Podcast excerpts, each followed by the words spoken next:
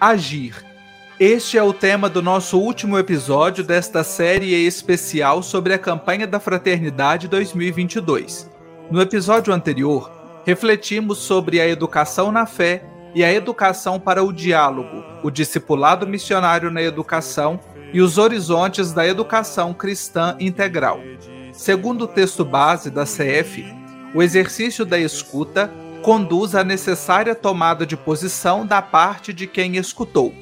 Neste episódio, queremos pensar a educação para uma nova sociedade e para um novo humanismo, tendo como horizonte o Pacto Educativo Global.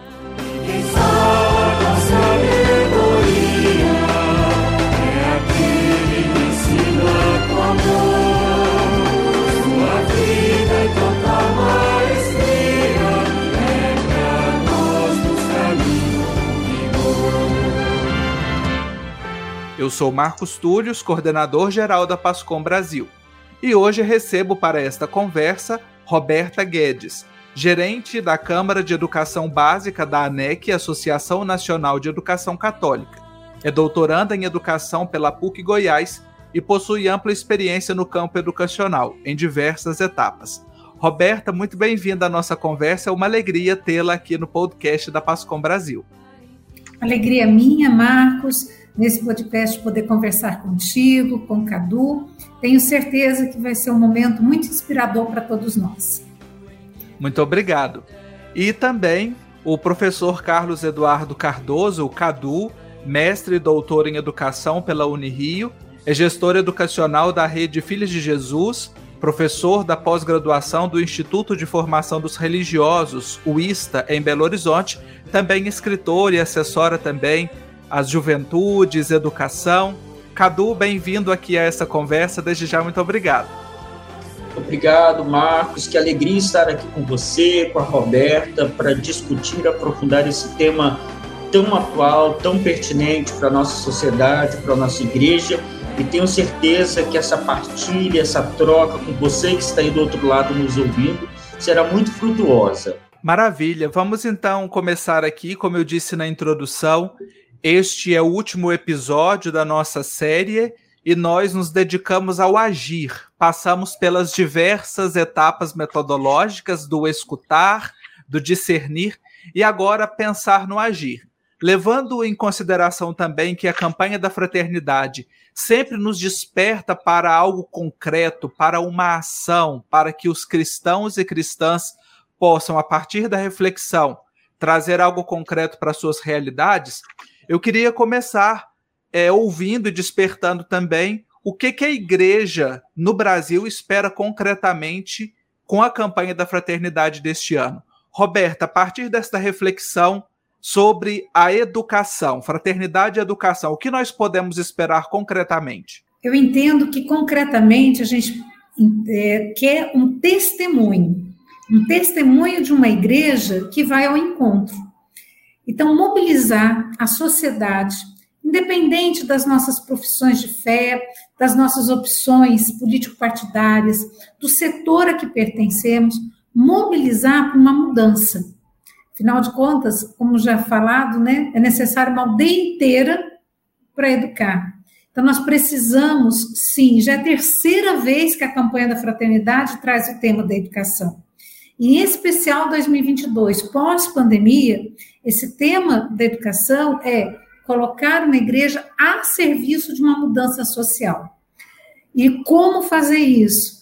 É o que a gente pretende dar luz, né? esclarecer, mostrar passos que movam as pessoas para que sejamos testemunho de um Cristo vivo e encarnado. E ser testemunha de um Cristo vivo e encarnado é entender que a educação não vai resolver todos os problemas do mundo, mas é um dos recursos primordiais para a gente combater as desigualdades sociais, pre o preconceito e tantas coisas que têm trazido mazelas sociais que acabam com a casa comum. Ótimo, você tocou num ponto interessante aí, esse provérbio bonito que é preciso de uma aldeia inteira para educar.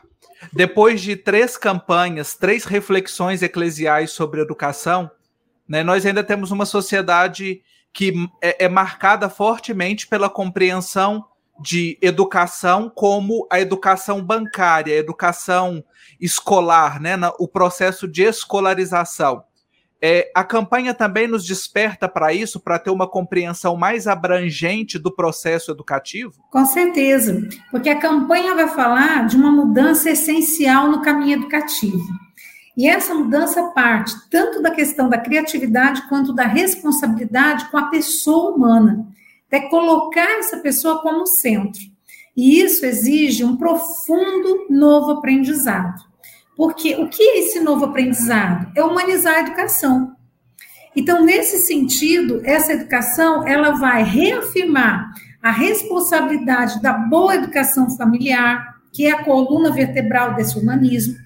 Ela vai refinar e aprofundar o serviço da escola enquanto instituição escolar, acadêmica, de colocar a pessoa no, no sentido dessa missão do respeito à família como a primeira sociedade natural e essa concepção de responsabilidade social, ela vai provocar, então, a gente a pensar em projetos de vida. Porque só é possível uma nova sociedade se verdadeiramente a gente romper os interesses mercadológicos, se a gente romper essa cultura do consumo e começar a ter projetos de vida. E esses projetos de vida passam pela intencionalidade da educação, a intencionalidade com que criamos os nossos filhos, com o evangelho que se faz presente na ação humana.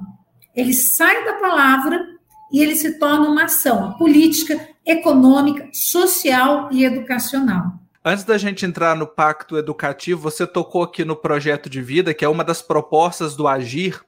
E, Cadu, queria que você nos ajudasse né, a refletir um pouquinho, né? A Roberta já deu boas pistas aqui para nós, e como igreja, como agente de pastoral e também como educadores, como é que nós podemos ajudar as crianças, os jovens, que são em sua maioria os destinatários do, do processo educacional, né, a pensar e, acima de tudo, a construir o seu projeto de vida? Marcos, o projeto de vida, sem sombra de dúvidas, é um dos pontos que a campanha traz como ponto de ação, de plano de ação, pista de ação, mas é, sobretudo, um patrimônio que a igreja, através da sua ação pastoral e evangelizadora, vai dando para a sociedade, para os jovens, né?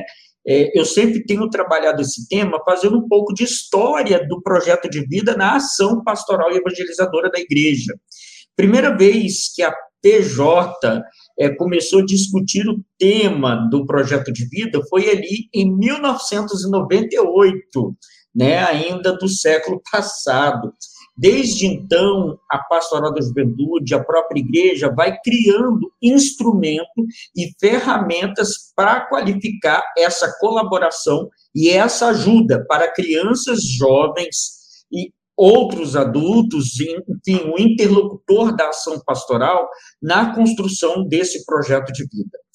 É, é importante nesse debate, Marcos, trazer à tona que esse tema projeto de vida está voltando à força com o projeto do novo ensino médio.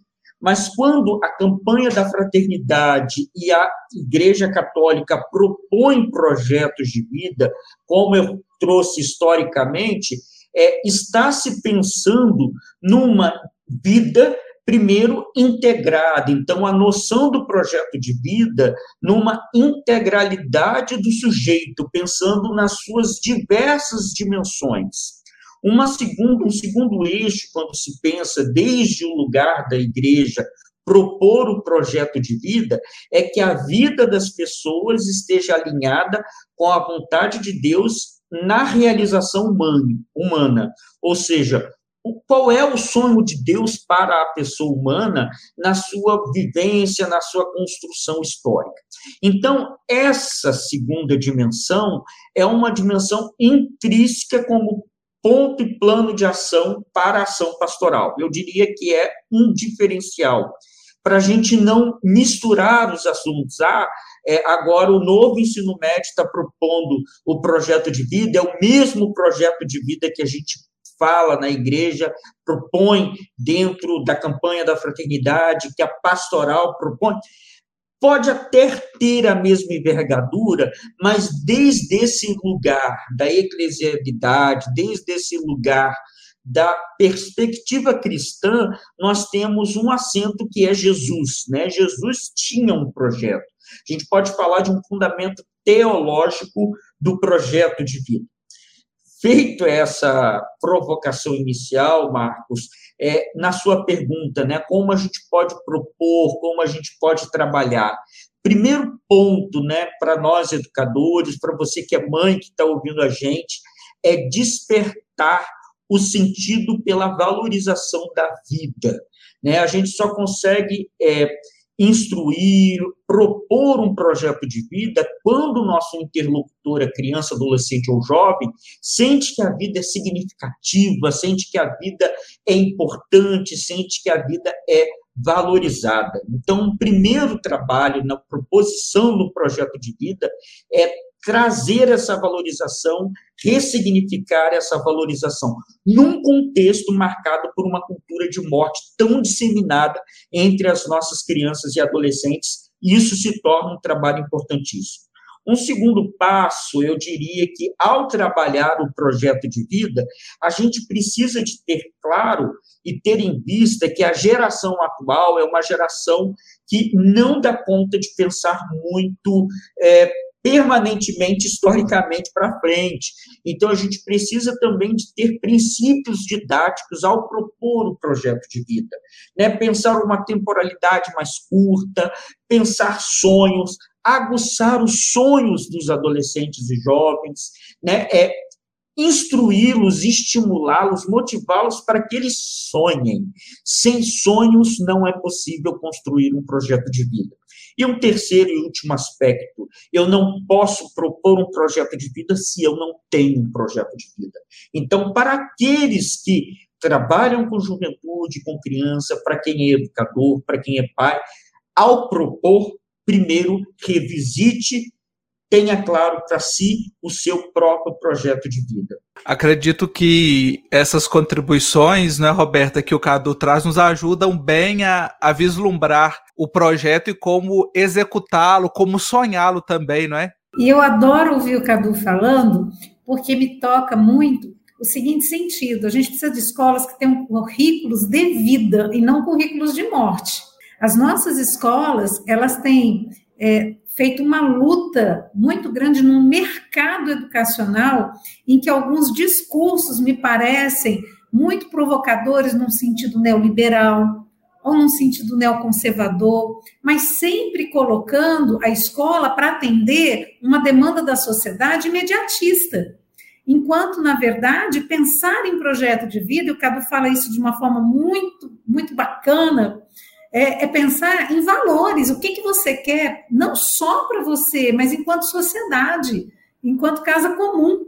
Isso parte dos princípios que a gente faz em casa, né, Cadu? Dos princípios que a gente dialoga nas famílias. E, e, e aí a gente tem que falar, não tem como, dessa indústria cultural, né, do que o Adorno tanto diz para a gente, da barbárie.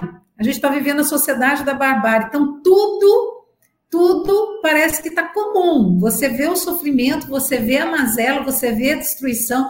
A gente vê alguém sendo espancado até a morte por causa de 200 reais e está tudo bem, faz parte. Vamos fazer uma notícia, botar na mídia e está tudo certo. E aí, quem são essas pessoas dentro dessa grande teia social é, que ouvem isso sentem, mas e que ação social nós temos? Isso passa pelo projeto de vida que acontece na casa, na escola, nas comunidades de fé e nosso dia a dia. Então, eu gosto muito dessa fala do Cadu. É uma corresponsabilidade na construção de projetos de vida e a gente só tem como trabalhar projeto de vida se a gente tem um projeto de vida. É importante o que vocês trazem porque o próprio texto base da campanha aponta o projeto de vida como fonte para uma nova sociedade, né? Então nós vamos perceber esses reflexos de um projeto de vida quando nós vislumbrarmos que sociedade é essa nova que nós queremos, que famílias novas nós queremos, que educação nova, né? O texto também é muito feliz ao dizer, o ser humano, ele tanto pode realizar, inventar uma bomba, quanto ele pode é, encontrar a cura para uma doença. Nós estamos aí ainda no decorrer de uma pandemia e podemos perceber o quanto a ciência foi e está sendo importante para contribuir, para encontrar né, as soluções nesse tempo com uma agilidade tão grande, com essa velocidade, essa colaboração para uma nova sociedade. Esse tema da nova sociedade é, tem me tocado muito de perto, sabe, Roberto e Marcos, porque é, não sabemos né, que nova sociedade é essa, mas sem dúvida nós sabemos o que ela não deva ser. Né? A Roberto tocava num ponto. É, nós não queremos uma sociedade é, intolerante, nós não queremos uma sociedade egoística, nós não queremos uma sociedade cujo centro da economia se baseie né, na lucratividade de poucos, na morte, na pobreza de muitos. Então, a gente, quando fala da nova sociedade, é, a gente define algo também dizendo aquilo que ela não é. Né? Então, creio que é, essa nova sociedade da qual a gente pleiteia, pretende construir com essa educação, com a educação mais humanística, sem sombra de dúvidas, é uma sociedade mais integradora, é uma sociedade mais humana e mais humanizadora, mas a partir daquilo que a gente tem consciência de que instintos tão primitivos do humano vêm ganhando à tona no contexto social e político atual brasileiro e mundial. Né? Então, a gente vai vendo também é, uma cena sendo descortinada que a gente precisa reconstruir. E o Papa Francisco, ele muito sabiamente, a partir do pacto, o Papa Francisco é professor, é um amante da educação, né? Ele propõe diversas iniciativas a ponto de pensar uma outra economia, a ponto de propor um pacto entre a sociedade por essa educação, uma educação comprometida com compromisso social, por uma ecologia integral, enfim, nós sabemos que esse modelo de sociedade que, que temos atualmente, ela se esgota do ponto de vista humano, ela mata seres humanos, né? Se a gente for enfrentar problemas do ponto, por exemplo, as migrações, o quanto que essa crise civilizacional que a gente vive, ela mata, é um modelo de sociedade que gera a morte, que mata, e não que produz a vida. Então, é, é, é um tema que, que me toca. Nós estamos aqui numa conversa muito interessante nesse podcast sobre educação e fraternidade, tendo em vista a campanha da Fraternidade 2022, celebrada pela Igreja no Brasil durante o tempo da quaresma. Eu converso com a Roberta Guedes, que é gerente da Câmara de Educação Básica da ANEC, com o professor Carlos Eduardo Cardoso, Cadu.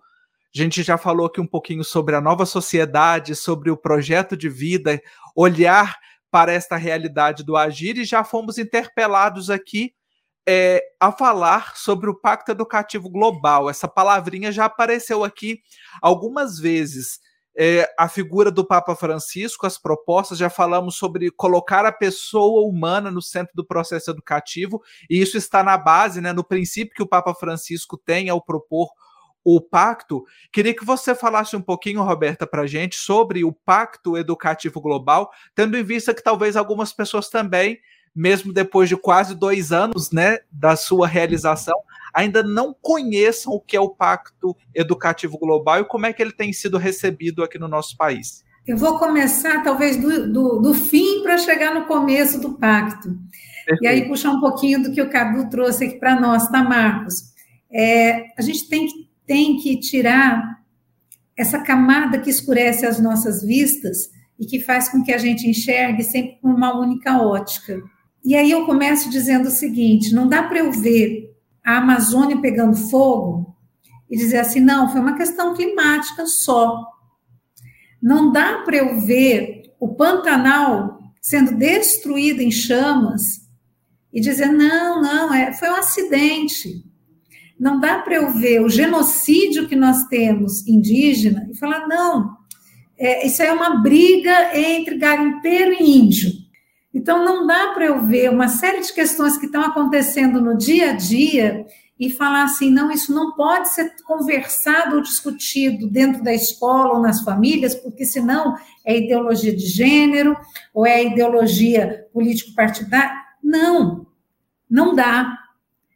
Mais do que nunca, quando a gente fala de um pacto educativo global, a gente tem que pensar que é preciso entender que a educação é uma obra social.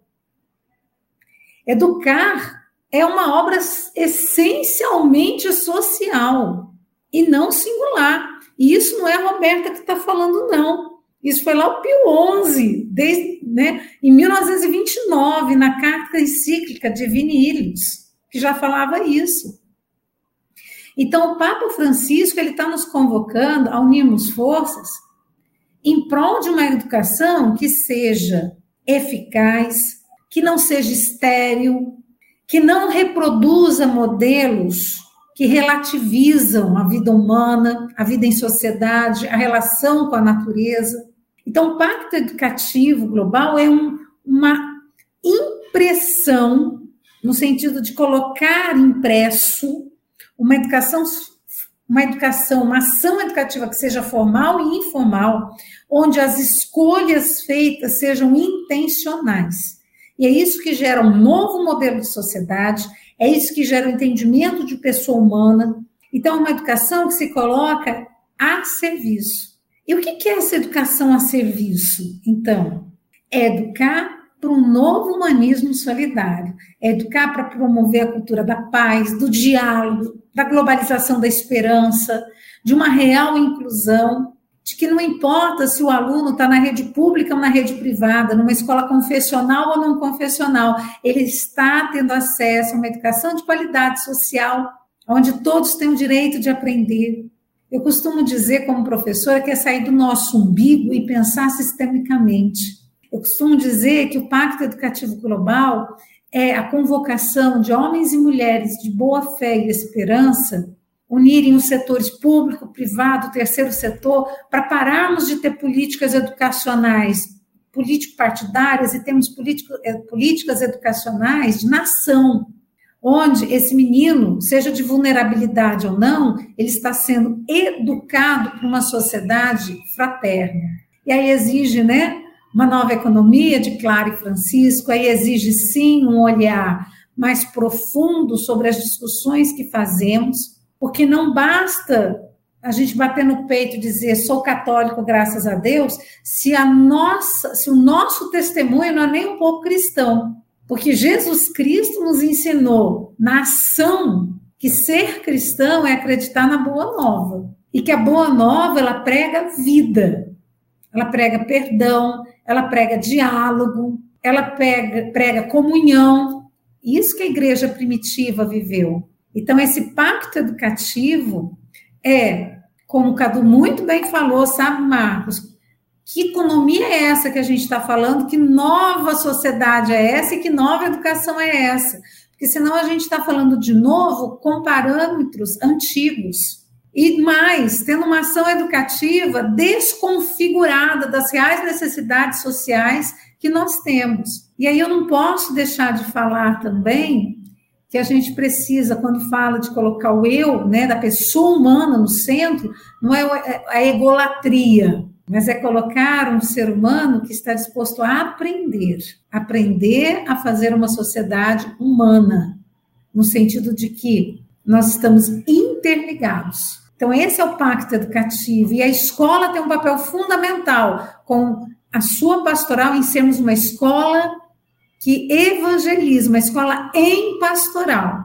Porque o pacto educativo, ele passa pela escola, sim, mas ele passa pelo prefeito que a gente escolhe, pelo presidente que a gente coloca à frente de um, de um país, pelo secretário de educação que está ali respondendo por uma rede, pelas nossas intenções e opções curriculares e pelo que a gente entende de projeto de vida. Veja que está tudo interligado. É o que é interessante. a nos provoca. Sim, Roberta. E você toca num ponto que eu acho muito pertinente. é, esses diversos atores de um pacto, porque ninguém faz pacto sozinho, né? Pacto ele existe entre partes e nós temos uma cultura muito de jogar a culpa sempre para o outro.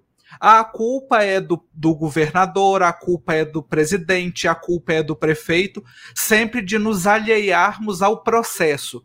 E a partir da sua fala, a partir daquilo que a igreja vem refletindo, a sociedade, o pacto nos lança exatamente a nos sentirmos todos corresponsáveis desse processo, né? Eu ainda me lembro quando você falou aí da, da questão do humano, da obra Os Sete Saberes Necessários para a Educação do Futuro, do Edgar Morin, quando ele fala do ensinar a identidade terrena, né? A, a pessoa reconhecer-se como parte desse todo. E dentro desses atores que a Roberta cita, Cadu, certamente os cristãos e cristãs, homens e mulheres de boa vontade, eles têm um papel fundamental nisso. Como é que nós, que não estamos diretamente envolvidos no processo formal de educação, podemos colaborar para que esse pacto realmente aconteça? Como é que nós podemos ajudar a uma educação de qualidade, integral e humanista? Excelente reflexão, Marcos. Excelente que a Roberta traga e faça a gente pensar sobre isso porque o pacto propõe quatro atores, né? elucida quatro atores: o Estado, a sociedade civil, a família e a escola. A campanha da fraternidade ela retoma esses quatro atores, é, pontuando essa integração e essa articulação na promoção da educação. Então, quando o pacto e a campanha fala de educação, não é somente da educação formal, né? É da educação, do conceito de educação ampliado, dos processos educativos que se estabelecem na família, na sociedade, na cultura, estabelecido pelas políticas, né, pelo Estado, estabelecidos naturalmente nos processos da escola. Veja bem, é, muito, é tão interessante quando a gente pensa nos atores e como pode, pode se contribuir, porque uma educação para ser verdadeiramente efetiva quando os atores estão alinhados, né? Para haver uma efetiva é, processo educacional de desenvolvimento, de promoção, os atores todos precisam de estar alinhados. E quando eu falo alinhados, não necessariamente serem concordantes numa mesma voz, mas pelo menos se respeitarem, pelo, pelo menos trabalharem para uma mesma direção. É importante dizer também nesse debate, Marcos, e a Roberta trazia também essa reflexão, é pensar em projetos que seja não só de governo, mas projetos que são de sociedade, de Brasil, né? E assim, é, penso também que resgatar o papel da família como lugar primeiro de educação. Né? A família é esse berço social, essa primeira sociedade, esse primeiro núcleo social que a gente pode potencializar processos educativos. Agora, o contrário é verdadeiro também, dependendo de como se estabelecem os vínculos, as relações intrafamiliares, eu posso ter processos educativos extremamente é, danosos, né, extremamente prejudiciais para o desenvolvimento desse humano que nós estamos falando. Então, é resgatar o, o papel né, da família no lugar de importância para a educação a, o desenvolvimento. Um dos princípios que inspirou o Papa Francisco ao pensar e propor o pacto é o provérbio africano de que para educar uma criança é preciso uma aldeia inteira.